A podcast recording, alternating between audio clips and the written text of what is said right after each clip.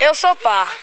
Eu sou ímpar. Quatro é par. Eu ganhei. Tiro Edson. Tiro Matheus. Com camisa ou sem camisa? Você se lembra do futebol de travinha? A tradicional partida de futebol jogada com pequenas traves, pedras ou até sandálias para delimitar os gols? O educador físico Luiz Ferreira comentou um pouco sobre o esporte. O futebol de travinha, ele normalmente era feito de forma recreativa. Você podia praticar futebol de travinha em qualquer local, seja no terraço de casa, na rua, podia ser no campo de futebol, numa parte mais reduzida. A modalidade ganhou contornos sérios e atraiu mais adeptos a partir do ano de 2015. Esse movimento nacional começou na Paraíba através do desportista e secretário-geral da Federação Paraibana de Futebol de Travinha, Valmir Júnior, que relembrou esse momento histórico. No meado de 2005, ficava olhando assim vários tipos de jogos, principalmente é, a competições dos jogos das Olimpíadas, vendo toda a qualidade de jogos. Foi daí que eu tive a curiosidade de ver que o futebol de travinha é um futebol raiz e que devia estar nas Olimpíadas também, já que eu fazia muitas competições, torneios. Fiquei pensando, mas por que não o futebol de travinha ser oficializado? Não encontrando nada sobre futebol de travinha oficializado em cartório, em canto nenhum, eu peguei, fui anotando né? Isso não foi de um dia para outro. Em 2015, pensando já há 10 anos, fundamos a Federação Paraibana de Futebol de Travinha, a primeira.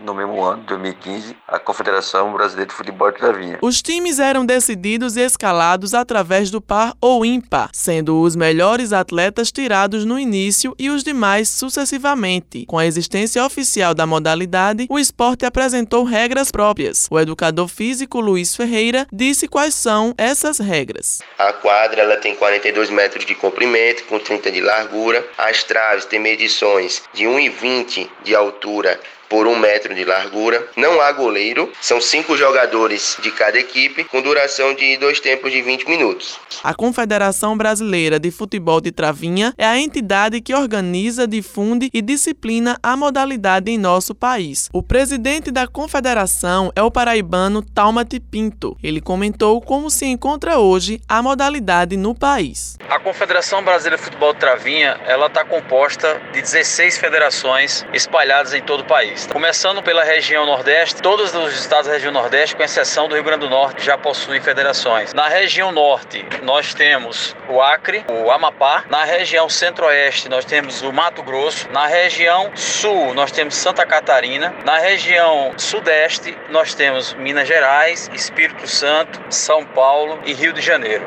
A sede está em João Pessoa. Eu assumi a gestão por cinco anos, a partir do mês de junho deste ano. A gente está aí lutando, trabalhando para que em 2021 consigamos fazer um calendário de campeonato brasileiro, masculino, feminino. O presidente da Federação Paraibana de Futebol de Travinha é o Felipe Diniz. Ele está à frente da federação há quatro meses e falou da importância dessa modalidade esportiva. Essa modalidade vai trazer muitos frutos, não só para Paraíba. A gente está também fechando os coordenadores de cada região coordenadores de grandes cidades, para que a gente possa aí difundir mais e divulgar o nosso futebol de travinha. Futebol de travinha é modalidade, futebol de travinha é raiz. Helena Gomes para a Rádio Tabajara, uma emissora da EPC, Empresa Paraibana de Comunicação.